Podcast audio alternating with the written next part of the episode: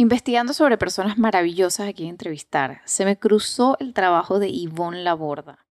Y ha resultado ser un regalo porque ahora que terminé de leer su libro, que está relleno de sabiduría puntual y aplicable, en este episodio ella también nos comparte de manera muy clara y estructurada consejos fáciles para implementar en nuestra crianza, sobre todo la crianza consciente. Ya estoy aplicando mucho de lo que aprendí, especialmente el tema de las cuatro raíces, y seguramente mis hijos se lo agradecen sin que ella lo sepa. Y bueno, antes de ir al episodio, te cuento que al momento de esta grabación ya llegó la segunda edición de mi libro a Panamá, que igual está disponible siempre en Amazon en todo el mundo.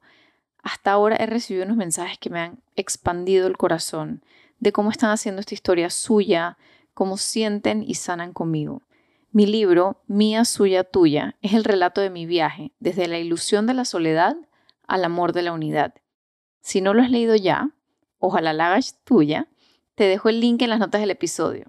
Y bueno, ahora sí, con el episodio. Que bueno, antes de comenzar también te cuento que ella se puso a disposición para otra entrevista.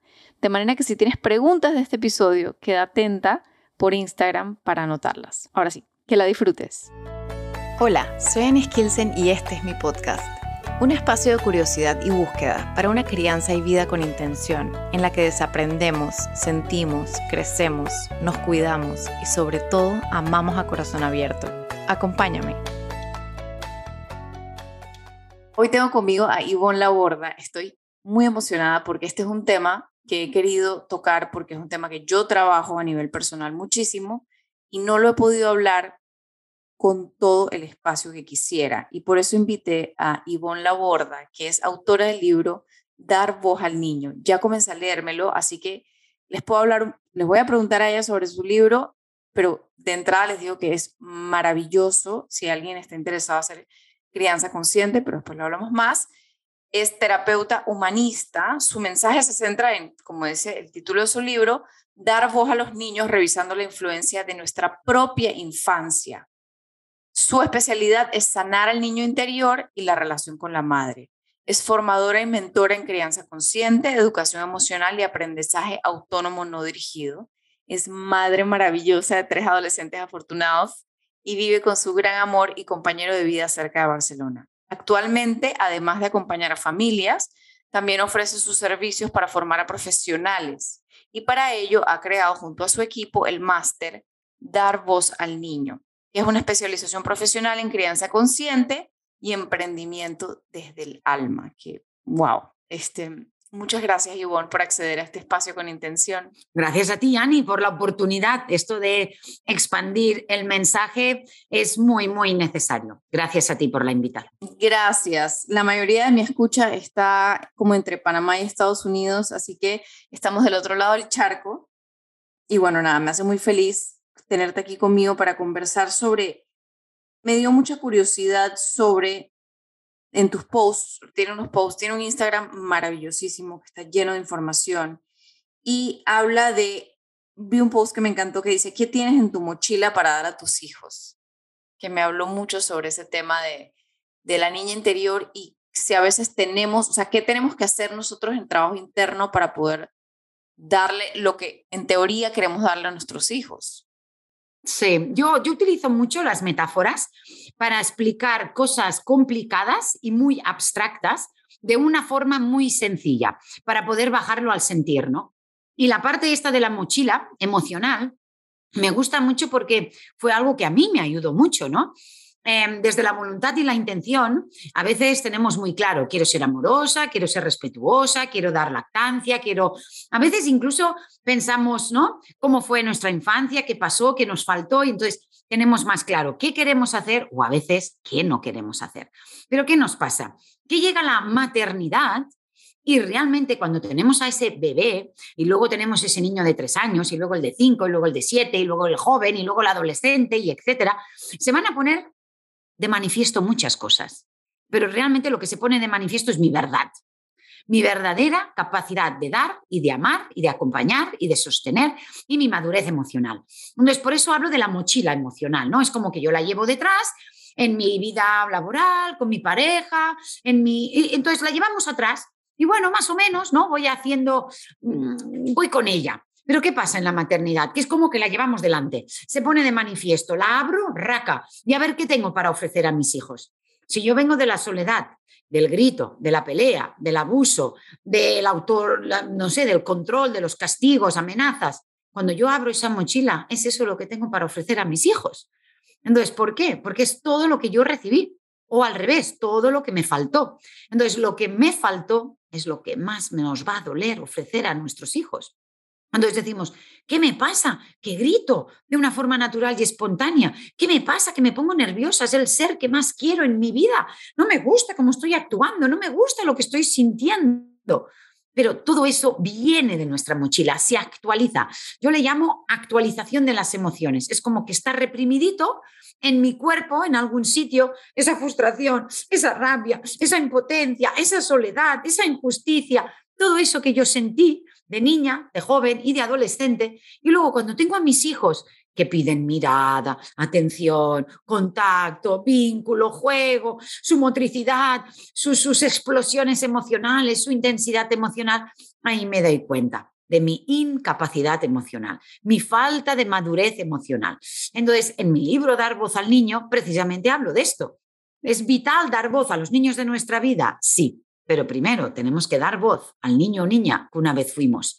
Y ahí en el segundo capítulo hablo de mis cuatro raíces, que son dar presencia, validar emociones y necesidades, nombrar la verdad, crear un espacio de intimidad emocional. ¿Para qué? Para darnos cuenta que todas estas cuatro raíces simplemente son el resumen de todas las necesidades universales, humanas, resumidas en estas cuatro raíces para poder permitir, Ani, que cada uno de nuestros hijos pueda convertirse en la persona que ha venido a ser. Entonces, revisar nuestra mochila es muy importante. A lo mejor la, reviso y está vacía, porque le falta amor, le falta vínculo, le falta contacto, le falta, pero a lo mejor está llena, pero está llena de gritos, de control, de autoridad, de exigencias. Entonces, tenemos que elegir qué tenemos en esa mochila, qué me sirve y lo voy a usar y qué no sirve, doy las gracias lo dejo ahí y no sigo cargándola. Totalmente. Eso me puso mm, como que me, me despertó un, un ejemplo, una pequeña anécdota. A veces me gusta colorear la sabiduría que me dan con experiencias que humanizan, ¿sabes? Como que estamos todos en esta. Y es que antes de, antes de ser mamá, yo jugaba un deporte y en ese deporte eh, me comenzó a pasar que me salía como una parte muy violenta de mí. Entonces dije, no, este deporte saca lo peor de mí, así que no lo voy a hacer más. Y me salí del deporte. Y luego me pasó que mi hijo mayor, mi hijo maestro, em, sacó todo eso de mí, pero de mi hijo no puedo decir, ah, bueno, listo, él saca lo peor de mí, entonces, chao, no, no se puede. Entonces me tocó enfrentarme a esa, a esa herida, sigo trabajándolo, porque, porque al observar, la cebolla se va pelando. Entonces, pero también es súper hermoso porque la cebolla que se va pelando va mostrando, cuando uno va sacando esas capas, se va encontrando con tu esencia, tus deseos, tu amor, o sea, lo mejor de ti. Entonces hay que quitar esas capas como de dolor para llegar a ese centro, pero eso cómo se hace. Claro. Bueno, lo que acabas de decir es lo que yo siempre digo, que la maternidad lo pone todo de manifiesto. Ya no hay manera de camuflar, esconder o ignorar nuestra verdad como bien dice, se manifestaba en el deporte, lo dejaste.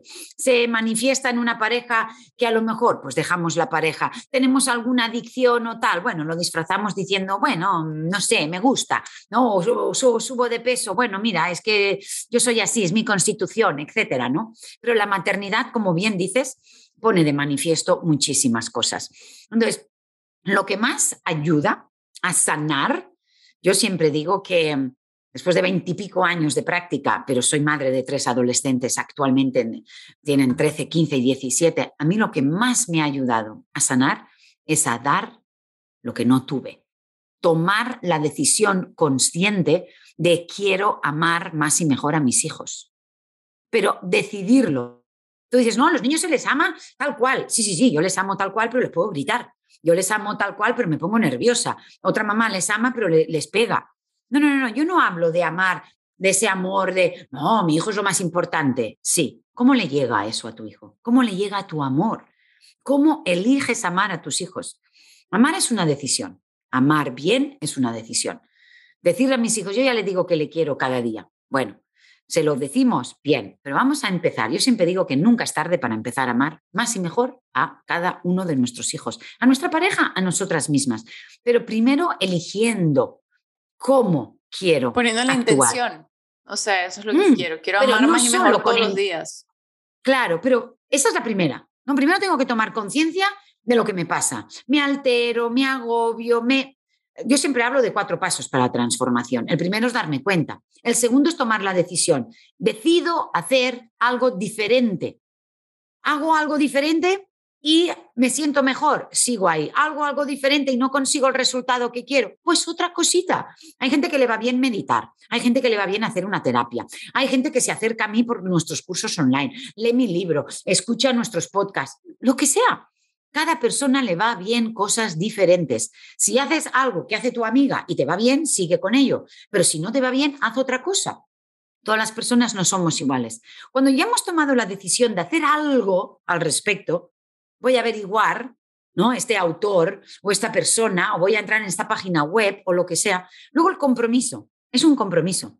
No es solo hoy, es hoy y mañana y pasado y pasado. Es como que cada día tengo que tomar la misma decisión. No vale tomar la decisión hoy, 29 de marzo. No, no, la tengo que tomar mañana, 30 de marzo. Y la tengo que tomar la semana que viene, 4 de abril. Porque si solo la tomo hoy, es ese compromiso. Hoy puede ser el primer día de nuestra nueva vida. Hoy puedo tomar la decisión de empezar un proceso. Pero el proceso hay que hacerlo, hay que andarlo. Entonces, el último paso tomo conciencia, tomo la decisión, me comprometo, el último es tomo acción, porque sin acción no hay transformación. Con solo decirlo no es suficiente. Con solo saberlo no es suficiente. Saber no es suficiente para ser. Y cuando hay otra persona involucrada, en el caso de nuestros hijos, imagínate que nos hemos equivocado, que hemos gritado, mm, que no les hemos tratado respetuosamente, yo invito a nombrar ¿no? De también de mis cuatro raíces en el libro, la tercera es nombrar la verdad. A mamá le pasa esto.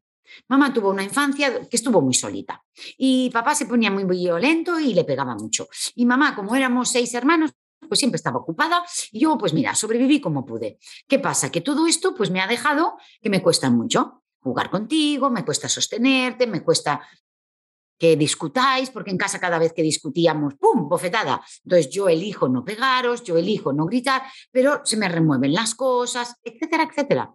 Mostrar esta vulnerabilidad no nos debilita, nos fortalece y nos une. Entonces, mostremos esto directamente. La sanación, siempre lo digo, y mira que yo me dedico a esto, ¿eh?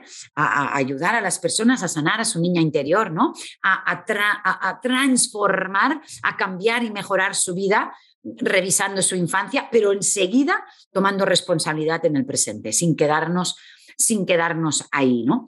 Entonces, lo que, lo que es vital es tomar conciencia de que esta niña interior herida, todo eso, de un modo u otro, a veces domina mi vida.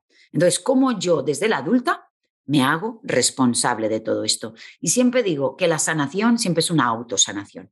No sana al terapeuta, no sana el yoga, no sana el curso, no sana la terapia. Sana lo que yo elijo hacer con lo que acabo de ver, con lo que acabo de aprender, con lo que acabo de darme cuenta. Sana lo que yo elijo hacer hoy de diferente que no estaba haciendo hasta ahora. Y a veces que hablaba es diferente. O sea, si sigo haciendo la misma estrategia, o sea, la palabra diferente es como la clave ahí. Quien se atreve a tomar decisiones conscientes diferentes obtendrá resultados diferentes. Y quien se atreve a hacer cosas extraordinarias obtiene resultados extraordinarios. Entonces, es, es ponernos, es ponernos en marcha, es tener un, un para qué más grande que yo. El, deporte no era suficientemente grande, lo dejaste y ahí se queda camuflado. ¿No? Otra cosa lo dejo, el trabajo, la pareja, eh, no lo sé, mi peso, pues bueno, me, me, conformo con ser más gordita, ya está, ¿no? La adicción, bueno, mira, el tabaco tampoco mata a todo el mundo, no sé, No, seguimos ahí, seguimos. Pero nuestros hijos es como que ahí no nos lo permitimos. Ay, no, no, no, no, no, no. Yo violenta con mi hijo no quiero. Ay, no, no, no, yo hacerle daño a mi hijo no. Y ahí es donde muchas, ¡pum!, paran, y en este caso acuden a mí o acuden a otras eh, personas para decir, necesito ayuda. Está bien, alguien nos puede inspirar y nos puede acompañar un tiempito, pero luego somos nosotras. Yo a veces digo no tomemos una decisión de por vida. A partir de mañana dejaré de gritar. No, es demasiado grande. Tú no le puedes decir a tu cuerpo que no grita nunca más, porque solo decírselo ya tiene ganas de gritar casi. Entonces es como, si yo ahora te preguntara, Ani, o me, pregunto a mí misma, o a cualquiera de las personas que ahora nos están escuchando, ¿no?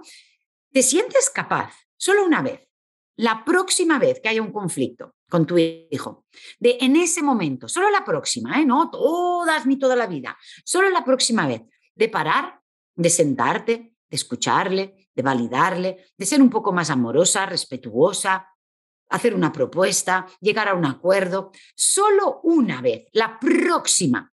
¿Te sientes capaz? Yo creo que el 90% de las personas que nos están oyendo dirán, sí, si solo es una, la próxima, eso sí, perfecto. Llega ese conflicto, llega ese momento, tú con esta conciencia y esta decisión y este compromiso y esta toma de acción, en ese momento eres amable, respetuosa y paciente, ¿verdad? Fantástico. Lo resolvemos y sigue nuestra vida. Sí, pues ahora te invito a que vuelvas a tomar la misma decisión. Solo la próxima vez. Solo por una vez.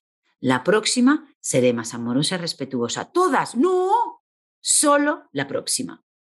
Y la próxima que ocurra, lo hacemos. Acabado, volvemos. Es una toma de responsabilidad constante. No vale a relajarnos, porque si nos relajamos, lo que sale de forma natural y espontánea es gritar, es amenazar, es castigar y es la agresividad. Lo lamento, sí, pero aún nuestra sociedad está arrastrando y tiene los estragos de todas nuestras heridas pasadas, viendo cómo los adultos tratamos y hablamos a los niños, vemos lo herida que nuestra sociedad aún está. Sí, dijiste una frase que, que, me, que yo escucho mucho y es que cuando a veces hablamos de nuestros hijos decimos, es que él hace, es que él me pone, como que le ponemos la culpa al, al, al niño. Y tengo mucha curiosidad porque yo siempre he sentido de que hay algo, hay como un velo, hay algo que no nos permite ver al niño como un ser humano, como un ser humano que nada más es más chiquito. Entonces, no nos cuesta una barbaridad, como que a mí me ha pasado que yo no tuve niños chiquitos en mi vida, o sea, creciendo, yo era la más chiquita, entonces yo no tuve niños chiquitos en mi vida y no sé, con toda mi vida trabajando con niños, a mí me pasaba que yo me encontraba con niños y los trataba como seres humanos, o sea, como que yo nunca supe tratar como que tratarlos como niños y es como que, pero es que son seres humanos chiquitos, o sea, como que tenemos este concepto como de, como si fueran extraterrestres, o sea, como si viniera una especie de otro planeta que me han traído a mi casa y no, no tenemos la capacidad de ver sus necesidades. Cuéntame un poco tu mirada. Claro, lo que nos sucede es que conectamos con nuestras necesidades desesperadamente y no con las de ellos. Dijéramos, estamos perpetuando una generación más lo mismo que nos pasó a nosotros. Nosotras de niñas no nos tuvieron en cuenta nuestras necesidades, nuestros intereses, nuestros ritmos, nuestros deseos. Entonces, ¿qué pasa? Que el adulto ejerce el control y el poder sobre el niño. El adulto manda, el adulto decide, el adulto em, critica, el adulto juzga, el adulto rechaza, el adulto ignora. Entonces, el niño que va aprendiendo, que si no soy y no me comporto como el adulto quiere, una de dos, o me pegan, me castigan y me rechazan, o me ignoran. O hay violencia activa o hay violencia pasiva. Entonces, yo esto lo voy interiorizando, ¿no? O sea, nosotros, pero ir y callar. A los adultos no se me interrumpen. ¿Tú qué sabes? Tú eres pequeño, soy tu madre, porque lo digo yo. Y luego lo que tú has dicho, es que tú me. Los adultos no dicen, ay, disculpa, que me he alterado. Es que resulta que cuando te mueves, algo sucede dentro de mi cuerpo que me pongo nerviosa. No, no, es al revés. deja de moverte, bicho, ay, es que me, me vas a dar un infarto, para ya. Siempre el problema lo tiene el niño. ¿Por qué? Porque es lo más fácil. Es más fácil ver el problema en el otro para que el otro cambie, el otro deje de hacer algo y así a mí nadie me mueve. Claro, preguntarme, ¿qué me pasa a mí con la motricidad? ¿Qué me pasa a mí cuando no se acaba el brócoli? ¿Qué me pasa cuando me critican o me juzgan? ¿Qué me pasa cuando no da las gracias? ¿Qué me pasa que no duerme en el momento que yo le digo ahora? Entonces, todo eso es que me pasan cosas a mí. Pero nosotros no hemos recibido ese modelo de una madre o de un padre o de un profe o un abuelo, tío, adulto, respetuoso, amoroso, paciente. Entonces, nos cuesta de una forma natural y espontánea hacerlo. Tú lo hiciste, pero porque elegiste, porque tú misma dijiste, es que es un ser humano, igual que otro, yo no le quiero tratar mal. Es como que no es que te saliera de forma natural, es que tú veías que los trataban mal y tú dices, no, no, no, no, yo los quiero tratar bien. Entonces, de una forma natural, tú miras cualquier otra mamífera, perro, gato, Trata a sus crías con una delicadeza, con un cuidado, me escoge por aquí, las deja, se queda ahí, les da teta, si sube y se cae, no le dice, cuidado, que te vas a caer, ven aquí, no sé qué. No, le deja trepar, que ve que tiene un problemita, miau, se acerca para darle seguridad, miau, sube, le coge por aquí, le baja, ¿no? ¿Por qué? Porque sabe que es vulnerable, sabe que es chiquitín. Si hasta un perro trata a un niño bebé distinto, juega con él con un cuidado, en cambio conmigo, porque lo saben, lo intuyen, lo sienten. Transgeneracionalmente no ha habido un corte, ¿no? Es como que su abuela perra ya trató a su madre perra así y ahora su madre perra le puede tratar a él así. Nosotros transgeneracionalmente, mi mamá no la trataron así. Ella no aprendió a tratarme así. Mi abuela no trató a mi madre así, tampoco lo aprendió de mi bisabuela. Entonces, aprendemos a respetar habiendo sido respetados. Aprendemos a escuchar habiendo sido escuchados y aprendemos a amar incondicionalmente a un niño habiendo sido amados incondicionalmente. Entonces, cuando dicen, ay, es que los niños no vienen con un manual, no, es que nadie nos enseña a ser madre o padre, no, es que nuestros madres y nuestros padres deberían habernos enseñado a ser madres y padres. El ejemplo. Cómo nos tratan con el ejemplo y el modelo, pero es que lo que hemos recibido no es lo que queremos seguir perpetuando. Y no solo nos lastima lo que nos han hecho, también nos lastima lo que nos faltó, porque deja un vacío, deja una sensación de no valgo, no merezco y no importo. Afecta mi autoestima, afecta mi seguridad, afecta mis miedos, afecta mis dudas. Entonces, ¿por qué tratamos a los niños como si fueran inferiores? Porque, entre comillas, esto puede herir la sensibilidad, entre comillas es nuestra revancha. Ahora yo soy adulta, pues ahora puedo ejercer yo el control y ahora yo el, control y el poder y ahora mis necesidades, ¿no? Y es como decir, ah, al fin soy adulto. Y fíjate lo que hemos aprendido en esta sociedad, el jefe sobre el trabajador, el hombre sobre la mujer, el hombre sobre la mujer, el dictador sobre sus discípulos. Pues las No, y los sistemas militares, por ejemplo. O sea, yo veo, lo, yo no he sido, no he sido ni, ni militar, ni he pertenecido a una fraternidad, ni he sido médico, pero en las películas por ejemplo, el, el médico interno, el, no me sé cómo son los escalafones, pero el residente y el le, le, trata como un perro, entonces cuando le llega al puesto a él ser eso, entonces, pues eso es lo que te toca. Así. Eso es lo que te toca. No lo hacemos conscientemente, Ani, de padres a hijos. Es inconsciente, por eso siempre digo que lo que negamos, perpetuamos. Entonces, la verdad sana y libera, porque si yo acepto que me pasó que me faltó, podré revertirlo. Si entiendo cómo se armó todo, podré empezar a desarmarlo. Pero a veces aceptar la verdad duele tanto que no estoy dispuesta. Me cuesta aceptar que mamá y papá no me dieron lo que necesitaba. Los tengo idealizados. Me cuesta aceptar que mi infancia no fue idílica, porque yo quiero pensar que todo estuvo bien. Entonces, primero aceptemos, no está mal la verdad, no es buena ni mala. Decimos, pero yo salí bien, decimos, pero a mí me pero no sabemos lo bien que hubiésemos salido. Sí, exacto. O decimos... He salido... Sí, sí, sí, sí, totalmente. He salido bien porque no soy prostituta. He salido bien porque no mato. He salido bien porque no estoy en la cárcel. Porque tengo un trabajo y porque me va bien y porque hago plata. y mi autoestima, y mi autoestima, y mi sexualidad, y mi felicidad, y mis emociones.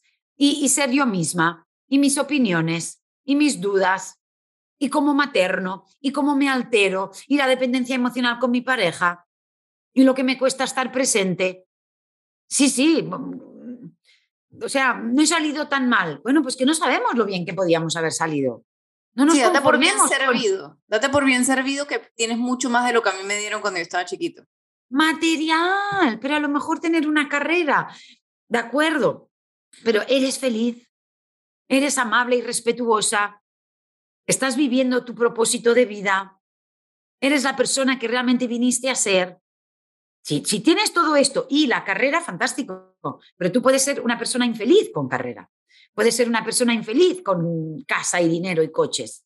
Eso está bien, en un mundo material como este, pues bueno, yo lo agradezco, tener casa y ropa y coche, pero no es lo que me hace feliz, no es lo que me hace más feliz. Totalmente, eso me, me, me ha impresionado mucho, ¿sabes? El concepto de cómo perpetuamos estas historias que vienen mucho desde el ego, desde la mente, desde no conectarnos, desde no pelar la cebolla, desde no, desde no conectarnos con, nuestra, con nuestro ser interior. No me responsabilizo no, me victimizo y no me responsabilizo. Cuéntame de los cuatro pilares de vuelta. Me hablabas de presencia, dar voz, crear intimidad emocional, nombrar la verdad, ¿cierto? Esos son los cuatro. Bueno, las cuatro raíces. Las cuatro raíces. Yo comparto. Sí, las cuatro raíces para una crianza consciente. ¿no? En el libro, en el segundo capítulo, las veréis. Pone las cuatro raíces de Ivonne Laborda para una crianza consciente. La primera es presencia.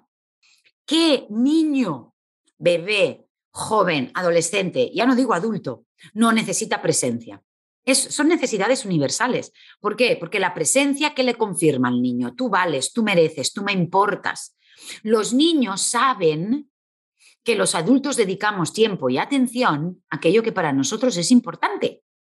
Un momento que me voy a duchar, un momento que estoy trabajando, un momento que llamo por teléfono, un momento que voy a, hacer una entrevista, un momento. Saben que lo dejamos todo para ver la serie, saben que lo dejamos todo para hacer aquello que para mí es importante, ¿no? Entonces, mi pregunta es, ¿cuándo lo dejamos todo para elegir estar con ellos? Porque ellos también son muy importantes dejamos la cocina, la casa, la lavadora, el trabajo, la, ducha, eh, las llamadas, el móvil, las redes, este podcast, pon pausa, estate con tu hijo. Escucha este podcast cuando tu hijo esté en el cole, cuando esté ocupado, cuando esté con otra persona, cuando esté dormido. No tiene mucho sentido estar escuchando, ay, es muy importante estar presente. Déjame, déjame, que estoy escuchando un podcast, no me molestes, ¿eh? Estamos escuchando un podcast de lo importante que es estar presente con nuestros hijos. Pon pausa, Vete hasta el presente y cuando Él no te necesite, vuelves y lo acabas de escuchar. Somos así los humanos, tan incoherentes que podemos estar diciéndole no a un hijo para aprender a ser más respetuosa o no a un hijo para aprender a cómo estar más presente, ¿no? Entonces, la presencia confirma, valgo, merezco, importo, mi mamá quiere estar conmigo, lo ha dejado todo. Pongo un ejemplo, estoy llamando por teléfono. ¿Qué hacemos? Viene el niño. ¡Ay! un momentito. ¿Qué No interrumpas, que estoy hablando. Espérate, hombre. Ah, Va, deja, deja. Ahora imagínate al revés. Yo estoy jugando con mi hijo y el teléfono suena. ¿Qué haría? Ay, cariño, un momento, ¿eh? que tengo que atender la llamada. ¿Ah, sí? ¿Por qué no lo hacemos al revés? Ay, disculpa, es que estaba jugando con mi hijo. Ay, ahora no me va bien atenderte. Luego, ¿eh? En media horita que acabe te llamo. Chao. ¿Quién ha hecho eso? Casi nadie. No anteponemos la relación con nuestros hijos. Al revés, es como decir, ¡uh! Mira, Yo digo que tengo que cerrar porque si no me van a dar con un palo en la cabeza. claro, es como. O sea, no lo hago desde el lugar de respeto, lo hago desde el lugar de. O sea, mis hijos se, han aprendido a ganar, o sea, a hacerme ver cuando no estoy presente y generalmente es con algo que no me gusta, o sea, o me tumban el agua o destruyen la casa. Entonces digo como que cuando me llama la gente, digo como, ahorita mismo estoy con los niños, pero no lo hago desde ese lugar. Entonces voy a cambiar el switch. Claro. Hacerlo desde el amor y no desde el como desde el miedo o la... Claro, nunca le hemos dicho a un adulto, un momento, un momento, que estoy acabando de hacer esto con mi hijo y como que él me acaba de interrumpir. No, no, no. Siempre es el niño, ¿no? Estoy con el niño paseando por la calle, viene un adulto y ya todo el rato con el adulto ya me olvido del niño. A ver, si fuéramos dos adultas, ¿tú harías eso? Si vamos tú y yo y de repente viene otro adulto, ya te, olvido, te ignoro y ya me voy con el otro adulto, ¿no? Le dirías, ay, mira, que os presento, un momentito, es que estaba con mi amiga, quizás quedamos mañana, que ahora no me va bien, ¿no? Yo creo que ese ejemplo que acabas de dar es lo que más, he tenido unas entrevistas que han sido como muy escuchadas con una persona en, que trabaja con padres en Panamá que se llama Claudia Kulish, y ella da mucho el ejemplo de la importancia de preguntarte si tú se lo harías a tu pareja. A un adulto, claro. Y eso a mí me ha servido muchísimo porque me ayuda a entender, porque como te digo, pensamos en ellos como si fueran extraterrestres. Yo no sé qué es lo que tiene nuestra mente que piensa de ellos como si no fueran seres humanos merecedores, merecedores de la atención y el respeto de un adulto también. Y yo creo que va por ahí la línea, ¿sabes? Creo que acabo de dar como en el tiro. Porque como el, como, en, como nos enseñan que el merecimiento es por títulos y no un no algo intrínseco, o sea, algo que viene, o sea, que el respeto es algo que se merece porque soy. Yo me merezco. Hay que ganármelo. Sí. Me lo tengo que ganar. Sí, yo me merezco descanso porque me saqué la miércoles toda la semana. No, yo me merezco lo que me merezco todo el tiempo siempre. O sea, yo soy un ser humano merecedor, yo soy un ser humano merecedor de respeto. Yo no tengo que respetar más a mi jefe, que tiene 14 títulos, que a mi compañero de trabajo. Yo tengo que respetar a ambos. Entonces nos han criado de respeta a tus mayores. Entonces, como ellos no son mayores, no los que respetar. Pero yo creo que es que viene de ahí. Si nosotros les enseñamos a ellos a que el respeto es intrínseco, yo no sé si es una palabra, el, eh, en, en, inglés intrinsic value, el, el valor. Sí, sí, intrínseco, claro que sí. El valor intrínseco es, o sea, por derecho bueno, es que esto que dices, Ani, esto es el amor incondicional. Nos aman condicionadamente. Te amo si te portas bien, te amo si obedeces, te amo si acabas los deberes, te amo si te vistes solo, te amo si te acabas el plato. Y la mamá dirá, no, yo la amo si no se lo acaba. Sí, pero te enfadas le castigas, le dices que no se baje, le dices que no tiene tablet. Eso no es amar, eso es rechazar, eso es violentar. Entonces, esto que decimos de adultos y niños, por ejemplo, imaginémonos que vamos por la calle y tú ves a un hombre maduro de 80 años o 40, vamos a poner una pareja joven, ¿eh? una pareja de 30, 40 años, y el hombre de repente coge a la mujer del brazo así como muy fuerte y la lleva para un lado. Bueno, Vale. Luego al de otro rato ve que, que, la juzga y la critica. Pero tú es tonta, pero no has visto que no sé qué, que no sé cuántos. Vale. Luego llegan a casa y ve que, pues no sé, se ha dejado algo por el medio, no ha acabado algo y la castiga. ¿Sí? Pues ahora la serie que siempre te gusta, ahora no la vas a ver. Si nosotros viéramos aquí en España un hombre tratar a una mujer así, diríamos violencia de género, maltrato y abuso. Tal cual, si fuera un hombre o una mujer. Ahora bien, tú coges a una madre o un padre, coger a un niño fuerte para cruzar el paso de cebra. Pasa nada. Quitarle algo de la mano de mala manera en un supermercado y decirle, pues ahora no tienes postre. Y nadie dice nada. Entrar en casa y ver que no ha recogido algo y decirle, pues ahora no ves tu serie, o ahora no ves tu tablet, o ahora no. Y aquí no ha pasado. Le llamamos educación. Al adulto lo llamaríamos violencia de género, maltrato y violencia, y del adulto al niño lo llamamos educar. Y es el mismo maltrato. Totalmente, totalmente. He quedado muy curiosa porque lo que nos dijiste con la primera raíz ya me parece wow. Entonces quisiera, vamos a la segunda. La primera es presencia. ¿Por qué? Porque satisface un montón de necesidades humanas, de amor, de contacto, de vínculo, de respeto, de mirada, de complicidad, que todos necesitamos. Los ah, humanos no elegimos lo que necesitamos, lo necesitamos intrínsecamente, es nuestro diseño biológico. Segunda raíz, validar necesidades y emociones. ¿Por qué? Como digo, no podemos elegir necesitar o no, no podemos elegir sentir o no. Sentimos y necesitamos como condición humana. Por tanto, es vital, urgente y necesario validarlo. Otra cosa es que lo puedas satisfacer. No, cariño, ahora no te puedo estar aquí porque tengo que trabajar. Ay, cariño, te sientes súper mal porque te hubiese gustado quedarnos más en el parque, pero me tengo que ir, cara, llega papá a cenar. Entonces, validar no significa satisfacer. Validar no significa que el niño no llore, que el niño no se enfade, que el niño no se frustre. que siempre, se le dé lado, que siempre se le dé la tele. ya valido, ya valido, pero no se quiere duchar. No, no, validar no significa que se quiera duchar. Validar significa comprender que ahora, en este momento, prefiere seguir jugando al Lego. Aunque tú tienes la necesidad de que se duche ahora, ¿vale? Pero le podemos validar. Entonces, validar necesidades y emociones le ayuda al niño a no sentirse culpable ni malo por lo que siente y necesita, porque eso es legítimo.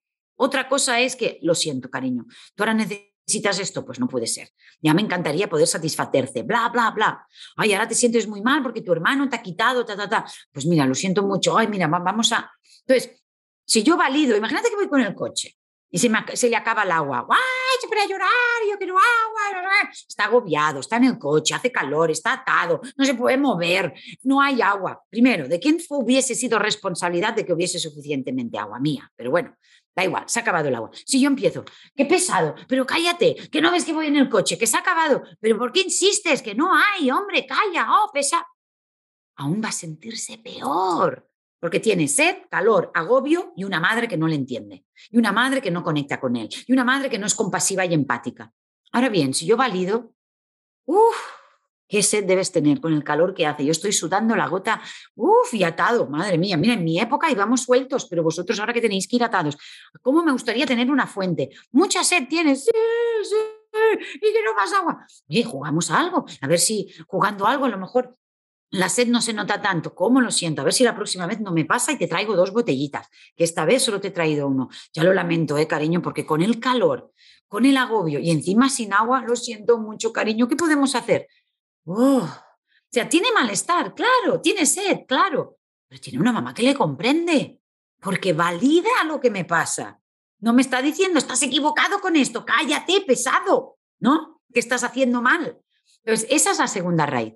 Validar necesidades y emociones, a pesar de que no las puedes satisfacer, porque no siempre podré satisfacerlas. La tercera raíz, porque son raíces, porque la raíz es lo que sostiene, ¿no? Todo el tronco, todo el árbol, para que crezca, para que florezca, para que dé sus frutos. Entonces, las raíces bien puestas nos mantienen. Lo que se monta la relación.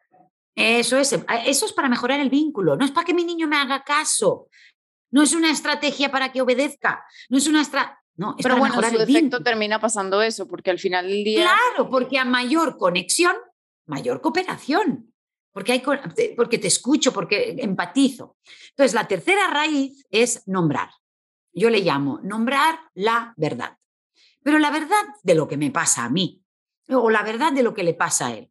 Me pongo nerviosa con el brócoli, no se lo acaba, le castigo, grito, me enfado.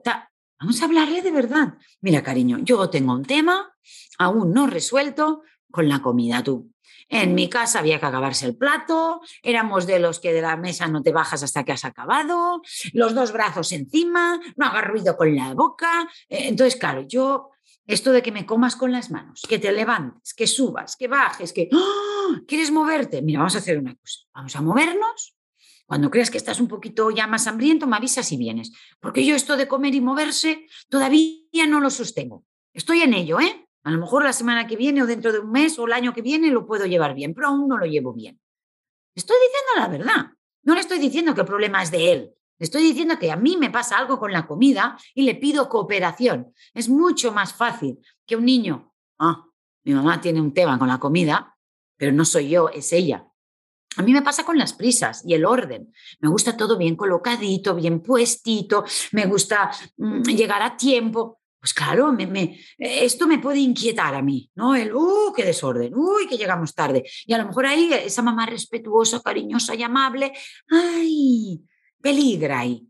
Pues yo les digo, es mi tema y ellos saben que mamá tiene un tema con las prisas o tiene un tema con los tapetitos y los cojincitos antes de salir de casa, que para ellos un cojín bien puesto no deben pensar, vaya tontería.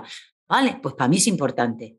Pero no es ellos que lo hacen mal, soy yo que tengo esa cosita, ¿no? Entonces soy honesta con ellos. O podemos ser honestos con muchas cosas. ¿Por qué prefiero ir a casa de la abuela Pepita y no a la Juanita? Pues con ella os trata más respetuosamente y la otra amenaza y coacciona. Pues mira, me siento mejor aquí, me siento peor allí. Ser honestos, ¿no? Entonces la La te voy, tercera raíz, a, te voy a pausar eh, porque quería dar un ejemplo que también me, me, me, me parece que va con esa y es que una vez iba a entrar, yo me atiendo con esta persona que te está diciendo, con Claudia Kulish, y mi hijo entró a nuestra reunión a pesar de que yo había puesto en la puerta que, sabes, que no se podía, y entonces le hablo a mi hijo como, o sea, dentro mío tenía un tigre, pero la voz era como, mi amor, ya yo te dije, no sé entonces ella me dice, Ana María, yo prefiero que le digas, o sea, que le digas lo que de verdad te estás sintiendo, como que esto me molesta a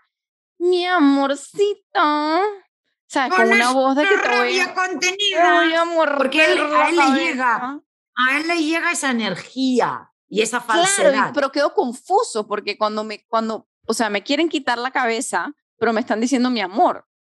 Entonces, no es congruente. Eso sería la tercera raíz nombrar la verdad. Ostras, esto no me lo esperaba, cariño.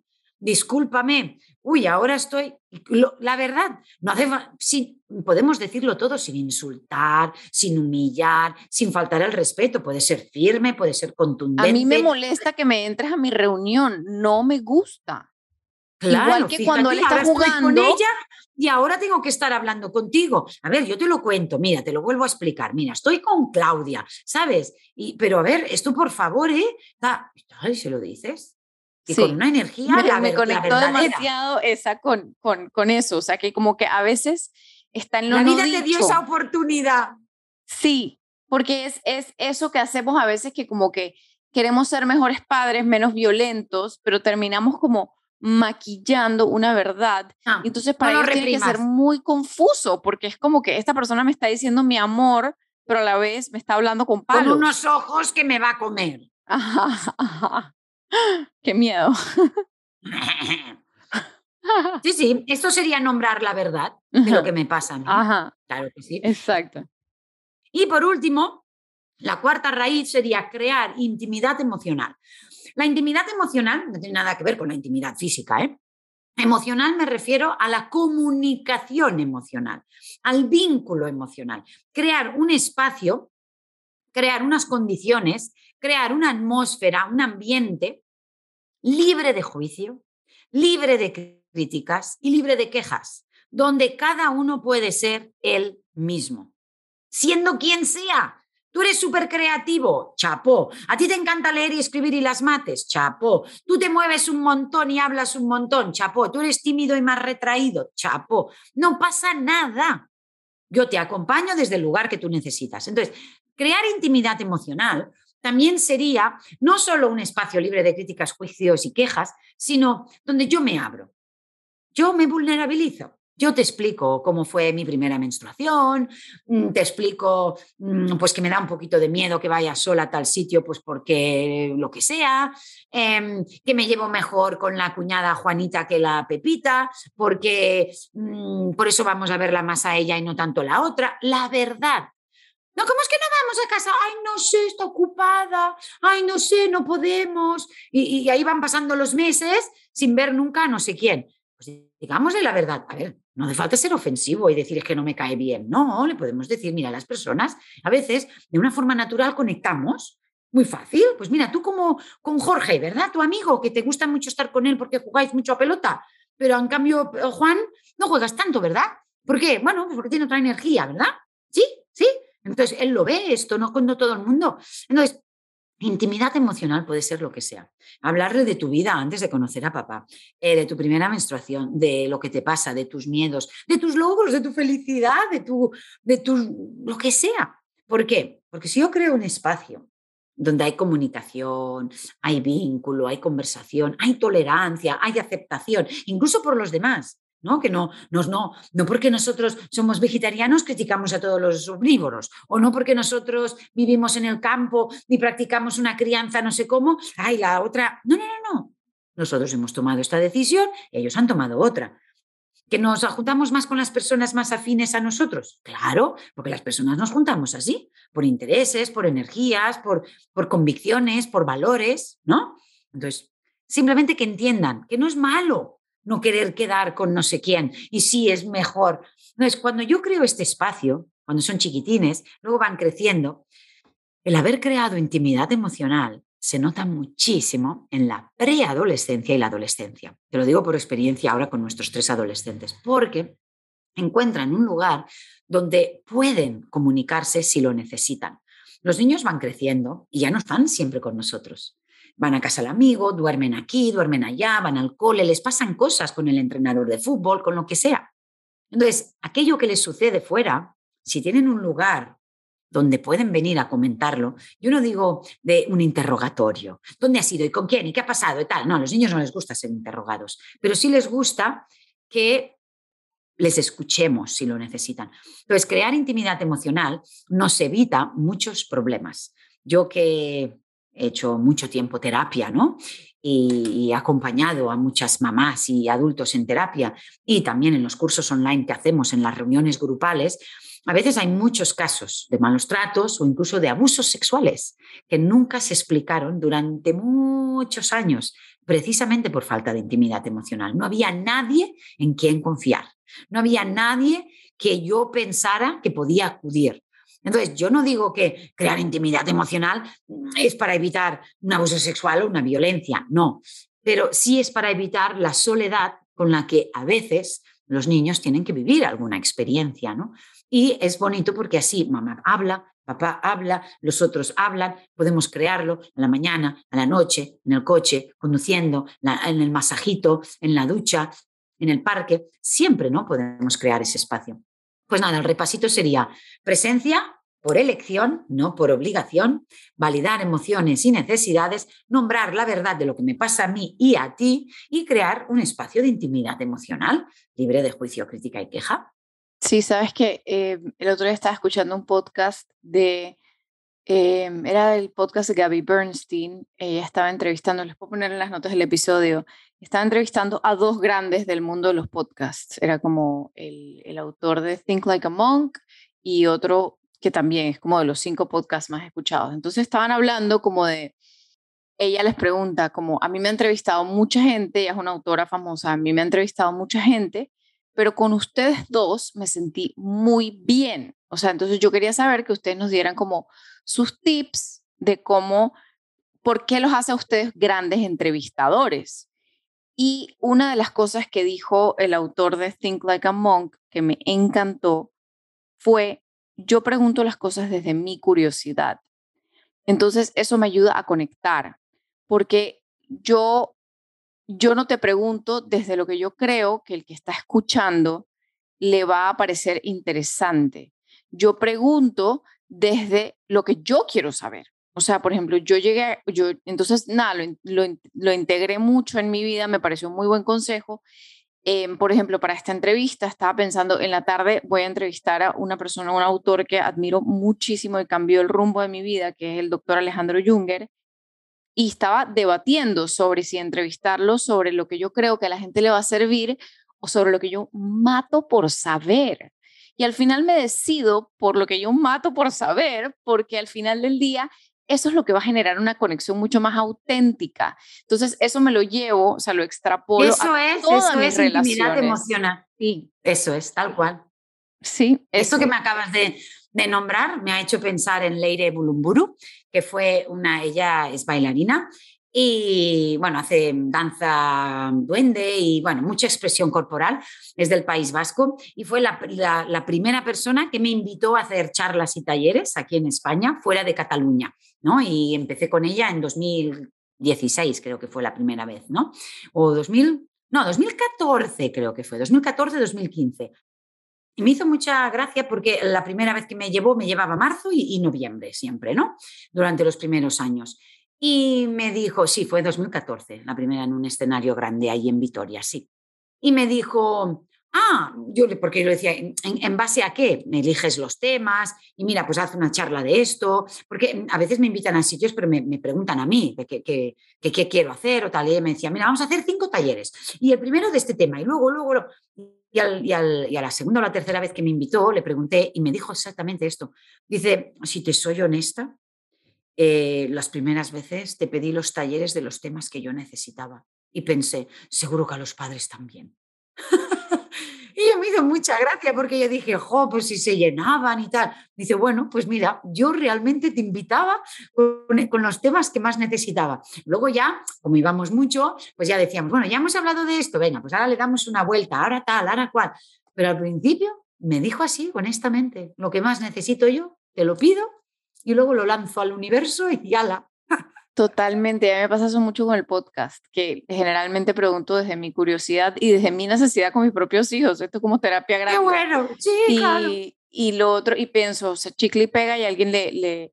Entonces con mis hijos trato de implementar lo mismo, por ejemplo, cuando llegué a la escuela, o sea, yo, yo veo las interacciones de los adultos, no desde el juicio, sino porque aprendo, o sea, aprendo de las otras interacciones de los adultos con mis hijos, porque a veces también como que lo que no resuena dentro de mi panza, no porque estoy juzgando de que no funciona, simplemente como que, ah, wow, eso porque no me parece.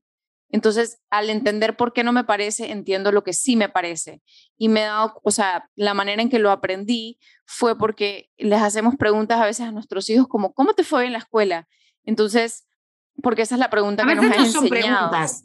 A veces interrogamos, pero no con un interés genuino de saber cómo te ha ido, sino con una curiosidad de yo saber y cumplir mi necesidad de qué has hecho, qué has comido, dónde has ido, a qué hora. O sea, no hay un interés genuino de te lo has pasado bien, cuéntame.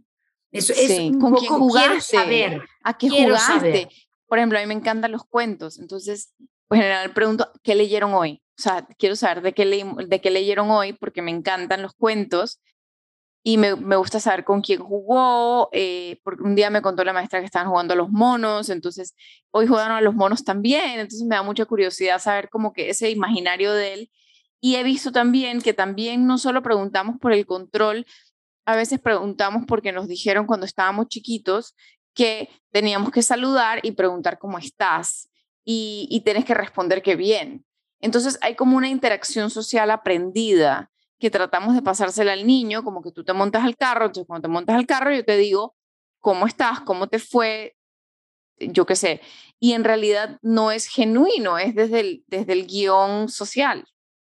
Claro, pues lo que yo invito con la intimidad emocional es abrir ese espacio, ¿no? Y si realmente, ¿cómo estás, cariño? Ay, pues hoy no muy bien. Venga, pues escuchemos. O incluso yo me doy el permiso para no estar siempre bien, porque no siempre lo estoy. Y ser honesta. Y esa intimidad emocional está muy bien crearla en casa, pero también ser coherente fuera, ¿no? Pero claro, a veces afuera te puedes llevar algún chasco, porque si alguien te pregunta, ¿qué tal? ¿Cómo estás? Y tú en vez de decir, bien, bien, le dices, ay, regulín, no muy bien, mira, sabes, y le empiezas a explicar, a lo mejor se va porque tiene prisa. Y realmente la pregunta no te la ha hecho genuina, pero sí que tenemos amigos, ¿no? Y, y, y familiares donde sí podemos ser nosotros mismos. Esto es algo que podemos nosotros empezar a revertir, a hacer de modelo, a compartir, etcétera, etcétera.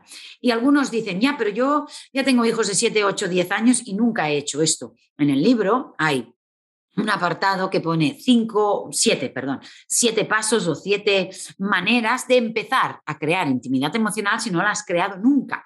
¿No? O, no o, o, no quieres, ahora de repente mis hijos me van a ver rara o falsa. Siempre que queremos hacer un cambio en nuestra vida, yo siempre invito a informarles.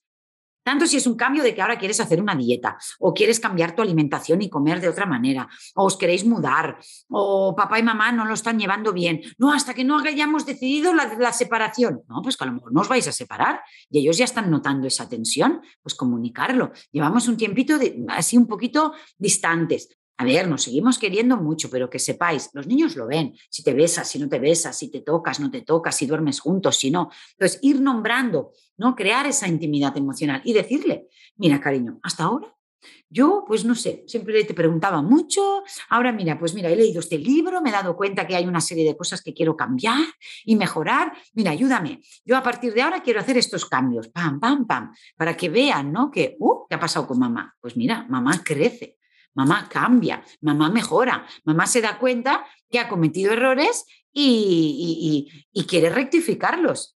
Porque reconocer un error y quererlo cambiar y, compensar o reparar, eso es un muy bonito ejemplo. A veces pensamos que equivocarnos es lamentable y realmente no lo es. Un error solo requiere de corrección. Y si yo lo nombro, le doy permiso a mis hijos también, ¿no? De decir, mira, pues hasta ahora yo pensaba así y actuaba así. Y eso es lo que sabía. Pues mira, ahora me he dado cuenta que esto pues no es tan correcto, quiero dejar de amenazar y de castigarte. Y de, sí, yo les cuento a mis hijos que estoy aprendiendo a ser mejor mamá todos los días. O sea, yo les hablo de eso, o sea, les hablo de, estoy en un curso, estoy escuchando un podcast porque me estoy aprendiendo, porque él me pregunta, ¿estás escuchando un cuento?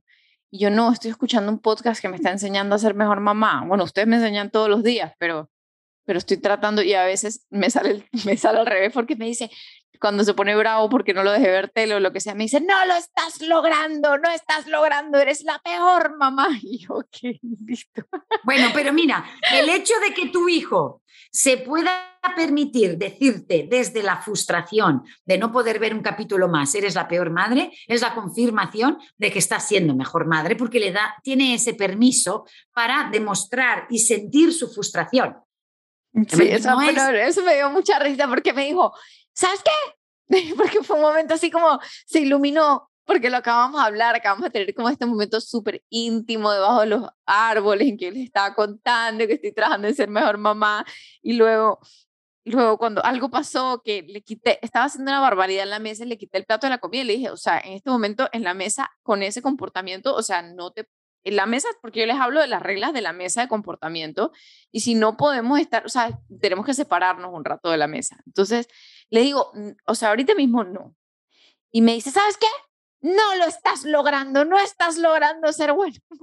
y yo, perdón, wow. Bueno, es, si tú lo traduces y no dejas que tu niña interior se remueva, lo único que está diciendo es, me he frustrado porque me hubiese gustado seguir jugando con la comida. Entonces, su manera de decir cómo me gustaría seguir haciendo esta barbaridad es decir, entonces si nosotras lo entendemos desde ahí, bueno. Y eso es lo bueno, importancia de nombrarlo. Pero bueno, muchísimas gracias. El libro está en Kindle, su libro está en Kindle y como les dije, sus redes es espectacular todo lo que comparte y también tienes un podcast. Eso no estuvo en, tus, en tu introducción. ¿Cómo se llama tu podcast? Lo he escuchado, pero no me acuerdo el nombre. Diario de Ivonne Laborda, una mamá consciente. Ay, qué hermoso, qué hermoso, me encanta. Yo soy re fan de los diarios, además. Si quieren, a ver, e, evidentemente en redes pueden seguirme en Ivonne Laborda, ¿no? En Instagram, pero también si entran en instituto, ivonlaborda.com, ahí tenemos mucho, mucho contenido. Y luego también está la web personal, ivonlaborda.com, ahí tengo mucho contenido gratuito. El podcast, el canal de YouTube, cuatro ebooks, etcétera, etcétera. Voy a poner los links. Claro, y en el instituto tenemos la formación para la transformación, ¿no? Ahí donde las mamás con libros y podcast y tomando conciencia tienen suficiente para lograr los cambios que necesitan, pues fantástico. Pero a veces solas no podemos. Si solas pudiéramos, todas lo hubiésemos logrado. Algunas necesitan un poquito más de ayuda o acompañamiento y desde el Instituto Ivonne Laborda ahí tenemos cursos, talleres, formaciones, hasta el máster profesional, ¿no? Y nada, pues ha sido un gustazo. Un gusto, Ani, poder compartir contigo. Un gustazo, un gustazo conocerte, de verdad. Muchísimas gracias y seguiré seguiré navegando por tus redes y, viendo tus webinars. Este, de verdad que me encantó y quedé con una pregunta pendiente en la cabeza, pero será para la próxima. Muchísimas gracias. De nada, Ani. Un abrazo a toda la audiencia. Chao, chao. Chao, chao. Gracias por escucharme. Si te gustó este episodio, suscríbete, déjame una reseña en Apple Podcasts o recomiéndale este episodio a alguien que creas que también le llegaría al corazón. Sígueme en Instagram en ani.esc o directamente en mi página aniesc.com, donde puedes encontrar mi libro, eventos y más de vivir y crear con intención. Hasta la próxima.